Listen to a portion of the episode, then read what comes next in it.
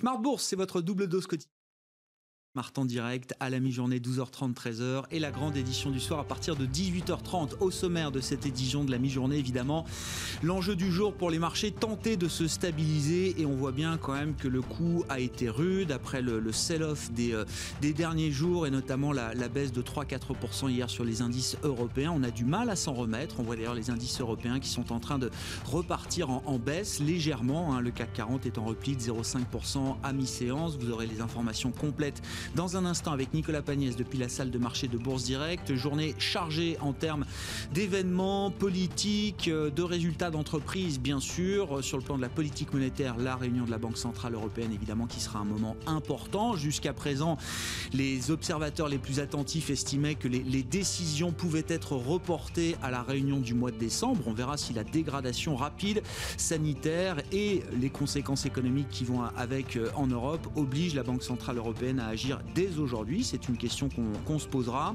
La publication du PIB américain pour le troisième trimestre, sans surprise, hein, qui sera le, reflet de la chute accusée au deuxième trimestre, moins 30, plus 30. Grosso modo, c'est l'ampleur du mouvement qu'on attend pour l'économie américaine euh, sur, sur ces deux derniers trimestres. Et puis ce soir, après la clôture de Wall Street, après 21h, la publication des, des GAFA. Ce sera un grand rendez-vous, là aussi, pour les investisseurs. Et au milieu de tout ça, des publications d'entreprises à Paris et en Europe. Et puis le retour du deal LVMH Tiffany.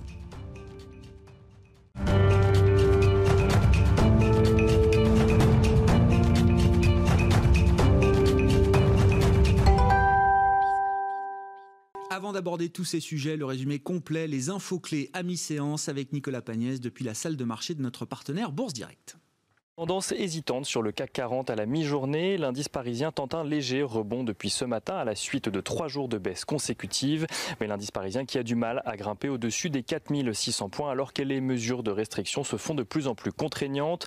Emmanuel Macron a en effet annoncé hier un confinement au niveau national afin d'endiguer la deuxième vague de l'épidémie. Un confinement qui sera moins limitant que le premier car les écoles, les collèges et les lycées resteront ouverts. Certains secteurs bénéficieront également d'autorisations de déplacement notamment dans le secteur du BTP ou de l'industrie. Le télétravail sera cependant la norme pour le secteur privé. Le Premier ministre Jean Castex estimant qu'il doit être le plus massif possible. Les bars et restaurants vont fermer totalement leurs portes également, tandis que les parcs et les marchés resteront ouverts. Un confinement qui commence vendredi pour une durée de un mois.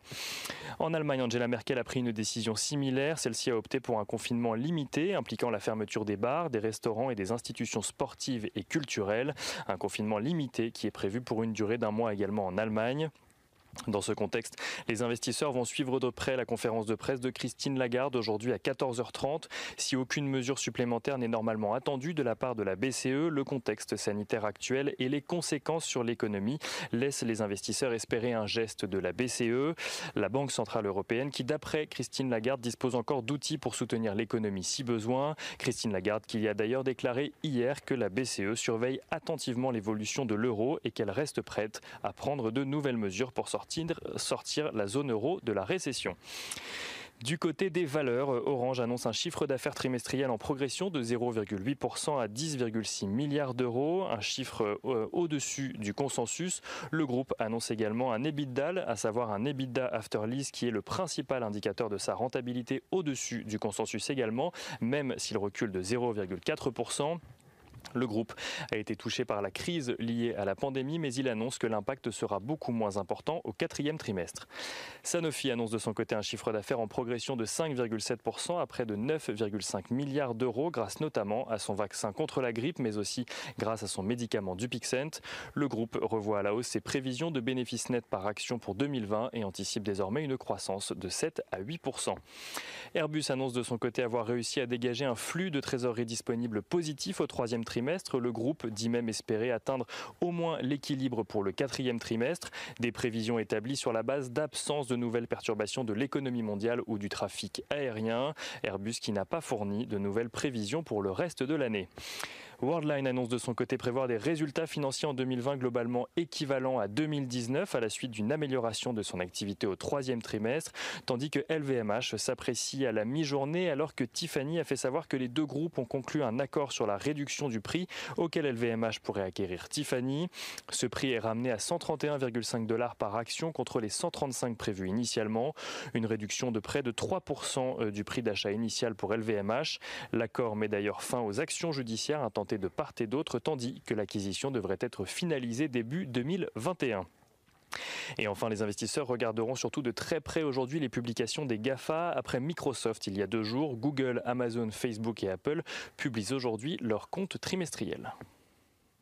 Nicolas Pagnès avec nous en fil rouge tout au long de la journée sur euh, Bismarck, des marchés européens qui ont du mal à se stabiliser. On est euh, dans le rouge à la mi-journée. Les indices futurs euh, américains sont un peu faibles, mais pour l'instant positifs.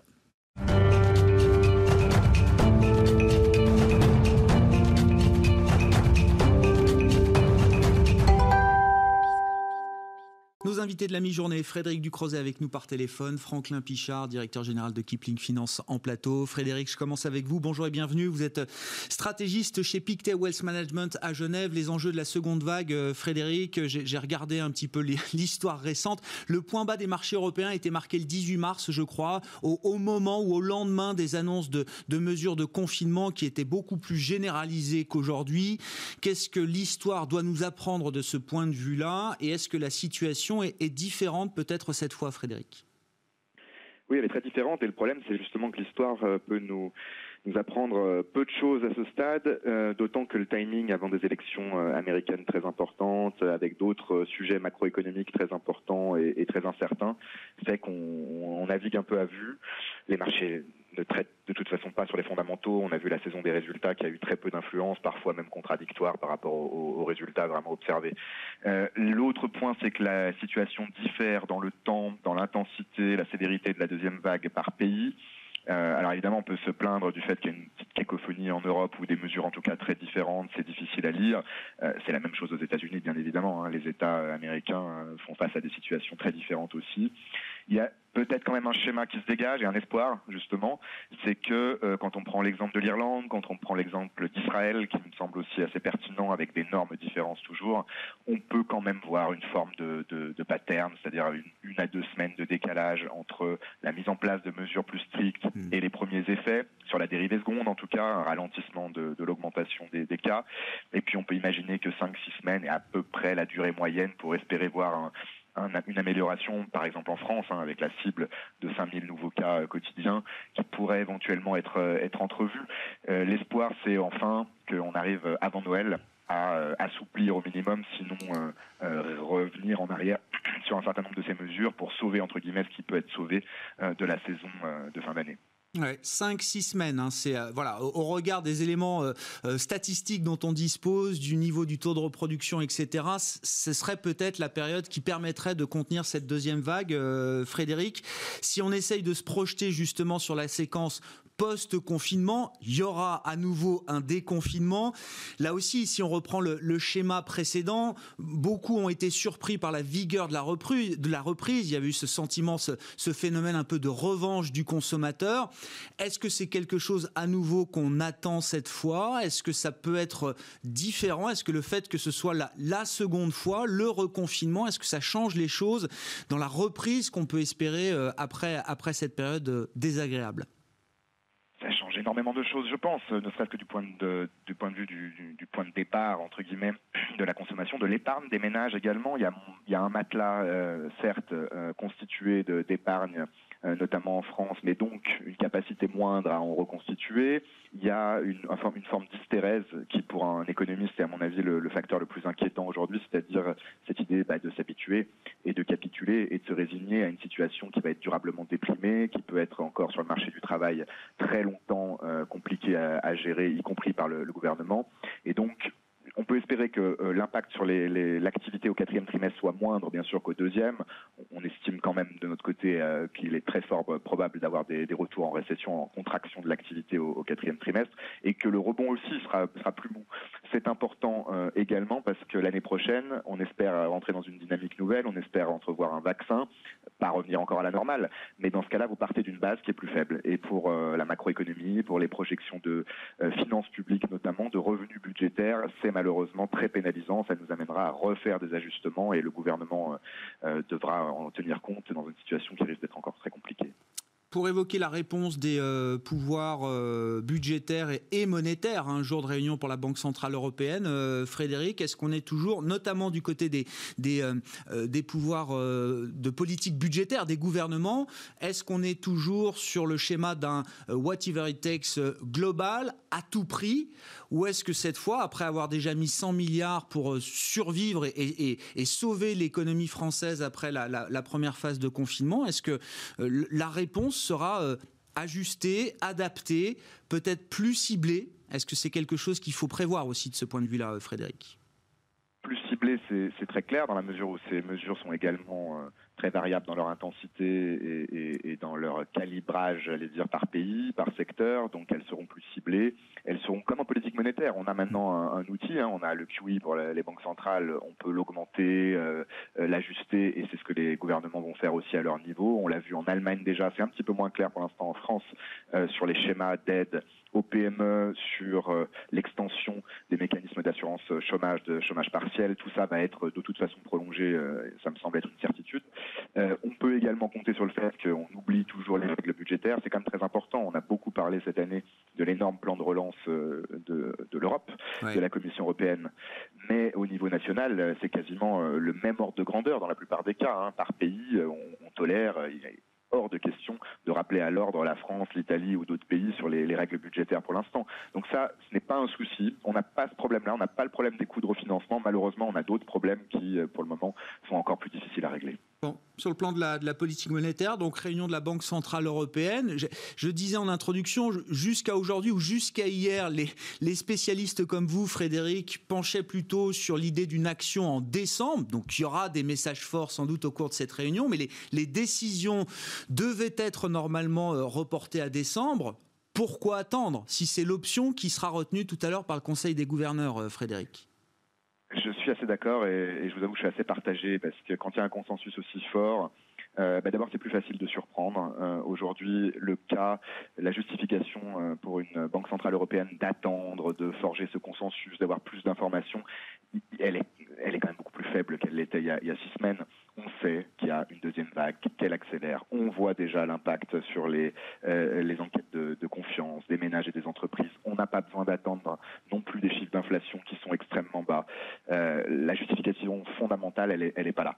Donc, il y a une question tactique, entre guillemets. Euh, de toute façon, la Banque Centrale Européenne n'est pas celle qui peut ni doit régler cette situation sanitaire. Elle peut mm. simplement accompagner et renforcer son soutien aux États.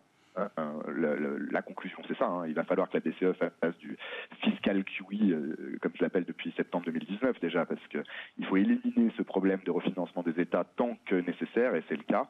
Au-delà, il peut y avoir des petites euh, mesurettes euh, et un peu de, bricolage sur les TLTRO ou autres qui ne changeront pas non plus la donne. Je crois vraiment que euh, la garde aujourd'hui doit envoyer un message très clair. Je le disais aussi de manière un peu provocatrice, mm. mais il ne faut pas qu'on attende le bloc de la BCE demain. Il faut qu'on le sache aujourd'hui et que ce soit absolument sans aucune ambiguïté, qu'il n'y ait aucune erreur de communication, parce qu'il y a eu beaucoup de complaisance il y a six semaines et qu'on pourrait s'en mordre les doigts. Il y avait hier dans, euh, sur, l'agence Bloomberg euh, une opinion, un éditorial qui a été euh, écrit par l'ancien patron de la fête de New York, Bill Dudley, Frédéric. Alors bon, le, timing est un peu catastrophique parce que le titre de cet éditorial de Bill Dudley, c'est de dire la Fed, en l'occurrence, hein, il parle de la Banque centrale américaine, n'a plus de munitions. Alors évidemment, le propos est un peu plus précis, un peu plus détaillé, un peu moins simpliste que ce seul titre, Frédéric. Mais est-ce que les banques centrales, BCE comprises, doivent être aujourd'hui plus précises sur leurs limites et sur leur capacité d'action pour que vraiment la balle soit dans le camp définitivement des politiques budgétaires? Bill Dudley semble penser que le, discours des banques centrales est encore trop flou, encore trop vague, entretient euh, un, espoir de capacité d'action sans limite qui finalement freine peut-être un petit peu les initiatives en matière de politique budgétaire. C'est comme ça en tout cas que je comprenais euh, cet éditorial.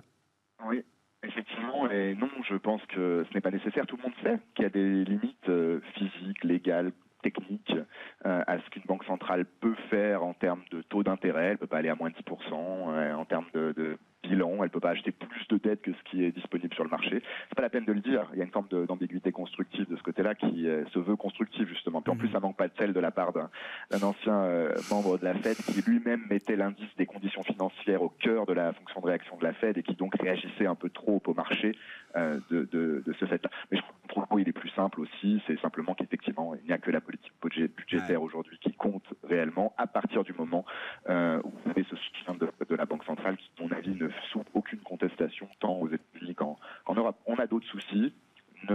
Pas notre temps et notre énergie à, savoir si euh, la BCE doit forcer les gouvernements à faire des réformes ou à réagir. Je crois vraiment que de toute façon, c'est un consensus euh, très large aujourd'hui pas de place à la complaisance. Voilà, on verra euh, comment est-ce que Christine Lagarde met, met, en musique ce mantra qui a été répété euh, plusieurs fois par euh, les banquiers centraux européens notamment. Réunion en ce moment du Conseil des gouverneurs, décision à 13h45 et la conférence de presse qui animera évidemment les marchés cet après-midi à partir de 14h30. Merci beaucoup Frédéric. Frédéric Ducrozet avec nous par téléphone depuis Genève, stratégiste global macro chez Pictet Wealth Management.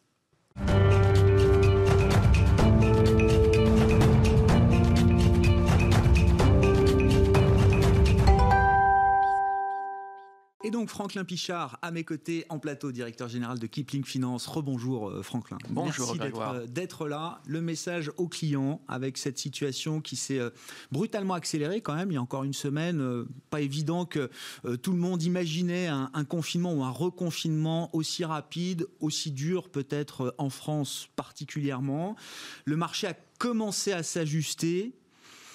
Est-ce qu'il faut euh, avoir en tête le, schéma précédent, confinement, euh, déconfinement, ce qui s'est joué sur les marchés à ce moment-là? Est-ce que la situation est différente? Comment on gère les, mandats des clients euh, en ce moment, Franklin?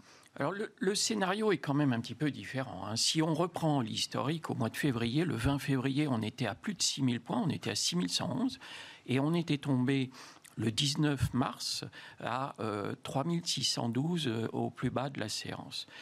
Ce qui est important, c'est qu'à cette époque-là, c'est dans l'espace de cinq séances entre le 19 mars et le 26 mars que le marché est reparti. Et depuis ce moment-là, le marché fait quasiment du surplace, avec des valorisations de temps en temps, des pics et des corrections immédiates. Mais si on regarde le 26 mars, on était à 4543 points. On est pas très loin de ça, c'est l'épaisseur du trait. Donc, euh, on n'a euh, pas la même ampleur, etc. Si on refait le même scénario et la différence entre les deux, euh, à l'époque, on était dans l'inconnu le plus total, le plus complet, on ne savait pas où on allait, et tout le monde s'apprêtait ou était touché. Là, on a quand même de ce qu'on sait, la Chine qui n'est pas touchée hmm. et qui est le seul pays qui sera en croissance cette année. Donc, on a une petite lueur qui fait qu'on euh, on ne perd pas espoir. Et puis, euh, j'ai presque envie de vous dire, on a un alignement des planètes cette fois-ci, avec un nuage, mais on a, ça a été évoqué, on va avoir les élections américaines, et ça, c'est pour la semaine prochaine. Le nuage, c'est contestation ou pas Est-ce qu'on sera comme en 2000 dans la euh, bataille entre Bush et Al Gore? Est-ce qu'on attendra le 12 décembre pour avoir la Cour suprême qui sifflera la fin de la récréation? Ou est-ce qu'on aura un vote suffisamment clair pour annoncer officiellement le vainqueur? Dans la foulée, on aura un plan de relance. D'un hmm. côté ou de l'autre. Et aujourd'hui, euh, Biden, qui a quand même encore, même si l'espace a tendance à se réduire, Biden est quand même favori. Et il a son plan derrière d'infrastructure, etc., etc. Et puis, bah, euh, on a quand même... Euh, dans les semaines qui vont suivre, les résultats qui commenceront à arriver sur le confinement et donc une baisse de la pandémie. Et euh, ça a été évoqué et c'est évoqué à dans d'autres émissions. On, a ce fameux vaccin. On a des gros laboratoires qui l'ont mis en production. Donc aujourd'hui, avant même qu'il ne soit validé, que les phases 3 soient terminées, mais euh, même Emmanuel Macron en parlait hier. Il dit d'ici l'été prochain, on aura. Donc on a quand même un environnement global qui fait qu'aujourd'hui, pour répondre à votre question, euh, à des investisseurs qui se demandent quoi faire, Il y a eu les nouveaux investisseurs, ceux qui sont arrivés, tout le monde vous l'a dit, on a tous eu des nouveaux arrivants, nouveaux épargnants. Mais ceux-là, ils ont été déçus. Parce que s'ils n'ont pas profité de la hausse pendant les cinq premiers jours. évidemment, ils ont plutôt acheté quand le marché avait déjà rebondi. Et depuis, eh bah, euh, ils sont un petit peu déçus. Donc, ils ne comprennent pas bien. Ils se sont dit on va, on va exploser euh, les, les plus-values, on va faire des très belles performances. Et puis, ce n'est pas forcément le cas. C'est le cas quand ils allaient sur les valeurs américaines, c'est moins le cas quand ils étaient sur les marchés européens. Donc, Donc là, ça veut dire c'est plutôt pour ces, ces investisseurs-là, vous dites, Bon, on verra euh, quel sera le point bas de cette nouvelle séquence de, confinement, mais euh, vous dites c'est plutôt euh, des opportunités pour peut-être recharger en potentiel les portefeuilles, vous dites. Oui, j'ai envie de N'oublions pas qu'il y a du soleil derrière les nuages. Oui, de toute façon. Et le top départ, ça va être attendre les élections américaines, voir si immédiatement, on a un vrai driver qui se met en place de ce côté-là, et à ce moment-là, le reste va suivre. Élection évacuée, plan de relance qui deviendra concret. Et puis, on arrivera dans les 15 jours, 3 semaines, à des chiffres qui seront encourageants sur le ralentissement de la pandémie. Donc, je, dis, c'est pas la peine de se précipiter cette semaine. Attendons les élections et le résultat des élections. Et là, c'est peut-être de là qu'on aura la première éclaircie et l'envie de rentrer sur les marchés. On n'a pas du tout retrouvé les mêmes phénomènes de dislocation ou de panique jusqu'à présent, en tout cas, qu'on avait pu observer au cours du, mois de, mars. Oui, on ne l'a pas eu. Enfin, hier, euh, avec des baisses à 13% sur des titres de qualité, quand on voyait Darty, quand on voyait Unibail Rodamco, quand on voyait euh, euh, Steria, Soprasteria, ça a été violent. Bon, ce sont les mêmes titres qui prenaient 5% à l'ouverture ce matin. Donc, on a eu quand même un petit peu d'inquiétude. Et nous, notre rôle, ça a été justement à ces clients, ces nouveaux investisseurs qui ont moins que d'autres, que les clients historiques, cette habitude de rugosité des marchés auxquels hmm. on est confronté euh, très très régulièrement, bah, de les calmer et de leur dire, comme vous le disiez, euh, on aura des jours meilleurs et les portefeuilles que l'on construit en ce moment, que l'on renforce, que l'on moyenne et autres, on prépare 2021. On n'est pas dans une gestion à trois mois. Bon, donc on a pas du tout capitulé sur l'idée quand même de cette reprise en 2021, même s'il y a un moment désagréable, quelques nuages à passer et à effacer. Orange, leader du jour sur le CAC, ça n'a pas dû arriver depuis euh, très longtemps. Orange qui est en baisse quand même encore 30% depuis le 1er janvier dans un secteur télécom dont on nous disait vous allez voir la résilience des modèles économiques, on n'est absolument pas affecté par, euh, par la pandémie. Au contraire, notre business en, sortira renforcé. Les gens en télétravail vont comprendre l'importance des réseaux, de la qualité des réseaux. Orange qui surfe sur cette vague justement de la qualité du, du réseau. Alors le titre se réveille aujourd'hui après la publication un peu, plus 5 alors on va parler un peu de psychologie de marché. Alors là, on va parler d'une époque que les moins de 20 ans ne hmm. peuvent pas connaître, mais vous avez des investisseurs qui, depuis les années 2000, ne veulent plus entendre parler d'Orange. Ah Donc ça, c'est clair. France Télécom. Mais si vous voulez euh, l'attraper, vous parlez de la performance depuis le début de l'année, mais la déconvenue d'Orange, elle remonte au mois de novembre. Elle a, elle a un an, 12 mois. Il y a 12 mois, Orange valait 15 euros. Euh, on est sous la barre des 10. effectivement, euh, on a euh, ce qui alimente un petit peu les, opinions positives sur Orange aujourd'hui, de la part des analystes, c'est un, ils sont très dynamiques, ils communiquent beaucoup sur la 5G. Donc ils profiteront de la 5G dès son déploiement. Et l'autre élément, c'est qu'ils ont surfé aussi sur le confinement et toutes les activités aux particuliers. Et c'est vrai que du coup, on voit les analystes, certains analystes de, de, grandes maisons de brokerage, avoir des objectifs à 12 euros, 13 euros, ce qui sera toujours nettement moins que euh, le cours d'il y a 12 mois, mais qui est mieux que le niveau sous les 10 auquel on est aujourd'hui rendu. Donc pourquoi pas Mais c'est vrai qu'on n'emmènera pas tout le monde sur un titre comme ah Orange. C'est un dossier qui a laissé de, de, mauvais souvenirs. Vous avez encore des clients qui sont marqués par euh, France Télécom qui a valu combien? Je ne sais plus à l'époque. J'ai même oublié, mais je crois qu'à Plusieurs centaines d'euros, hein, sans doute. Euh, même En bourse. Et, et qui sont toujours sur le discours, on m'y reprendra plus. Ah, complètement. Ah oui, oui, il y a des titres comme ça, c'est compliqué de revenir dessus quand euh, vous avez perdu euh, beaucoup, beaucoup d'argent. Même si en 20 ans, euh, il y a de l'eau qui a coulé sous les ponts. Mais bon, Orange, en tout cas, leader du jour aujourd'hui, toujours sous les 10 euros, hein, quand même, par rapport à 15, vous rappeliez, au mois de novembre 2019. Et puis, tiens, là aussi, un un autre mystère, j'ai envie de dire, c'est Sanofi. Donc là aussi, parmi les grands groupes du CAC qui ont publié leurs résultats ce matin, des bons résultats. Je crois qu'ils relèvent même leurs objectifs financiers. Euh, Sanofi, dans un secteur de la santé, alors enfin, qui voit son blason quand même redoré à travers cette crise pandémique. Tout le monde travaille plus ou moins à, gérer, à répondre aux enjeux de cette crise euh, sanitaire. Ça met de toute façon la santé à nouveau sur le devant de la scène.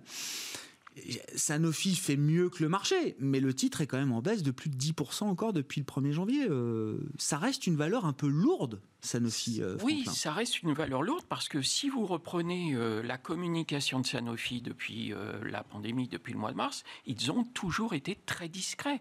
Certainement très réalistes. Ils n'ont jamais vendu des, des trucs qu'ils ne feraient pas. Ils n'ont jamais dit on y est, on y est, on y est. Et puis suspendu euh, des, des, des- des protocoles de phase 2 euh, qui n'étaient même pas en phase 3. Donc eux sont restés très très discrets là-dessus. Ce qui a euh, réveillé un petit peu le titre là, c'est qu'en fait, en publiant des résultats, on s'aperçoit qu'ils ont été portés paradoxalement par les ventes de vaccins contre la grippe, mais la grippe celle Saisonnière. celle Oui, saisonnière. Oui, celle oui. qu'on croise chaque année. Bah oui. Et tout le monde s'est précipité sur ces vaccins-là, et ça a euh, généré un volant d'affaires très important pour Sanofi. Et Sanofi reste malgré tout dans les starting blocks pour développer un vaccin, mais toujours avec cette même logique beaucoup plus sérieuse et beaucoup plus posée dans la communication, Ouais, ouais. dit on verra pour l'été prochain. Donc forcément, des moins. investisseurs... Parce que enfin, euh, ce, réveil, ça perd 2%, c'est à Oui. 77 euros. Quoi. Oui, c'est ça. Sanofi, Mais vous avez euh, des objectifs à 100 euros euh, dans les maisons de brokerage. Euh, c'est une valeur, effectivement, beaucoup plus tranquille, qui va être beaucoup plus longue à réagir et à se réveiller. Mais sincèrement, euh, ça peut quand même être rentré dans les portefeuilles sur de la durée. On n'est jamais déçu avec Sanofi. Mais aujourd'hui, il y en a qui brillent plus médiatiquement ou peut-être véritablement en termes de recherche, mais euh, méfions-nous de, de l'eau qui dort et je ne jetterai pas euh, Sanofi à la poubelle, loin s'en faut. Ah ouais. Bon, bah, très clair. Sanofi à regarder effectivement, même si le titre a pu euh, décevoir encore au cours de, de cette année. hein. il perd plus de 10% depuis le 1er janvier contre un CAC qui perd lui plus de 20% désormais après la baisse des, des derniers jours. On verra si les GAFA brillent ce soir à Wall Street. euh, Franklin, ce sera quand même un enjeu clé pour autre, les un- investisseurs. Un autre hein. angle clé, ce sont des titres qu'il faut évidemment avoir. Tout le monde vous dit que dans une période de confinement, il faut avoir Amazon. Mais vous prenez l'ensemble des valeurs tech américaines qui ont corrigé, hein, les, les- les PayPal, euh, les Microsoft, n'ont pas été salués comme ils auraient dû l'être avec leurs résultats. On va attendre la publication Ouais. des GAFA euh, cet après-midi. Et puis ensuite, ou de- euh, oui, Ce soir. ce soir. Et ensuite, on reviendra sur ces titres-là. Ceux-là, il faut les avoir, a priori. Et on essaiera de les avoir au meilleur prix. C'est ça, le but. C'est ça le but du jeu. Merci beaucoup, Franklin. Merci pour vos, vos remarques, vos réflexions, votre éclairage du jour sur les enjeux de marché du moment. Franklin Pichard, directeur général de Kipling Finance, avec nous dans Smart Bourse à la mi-journée. On se retrouve ce soir en direct à 18h30 sur Bismart.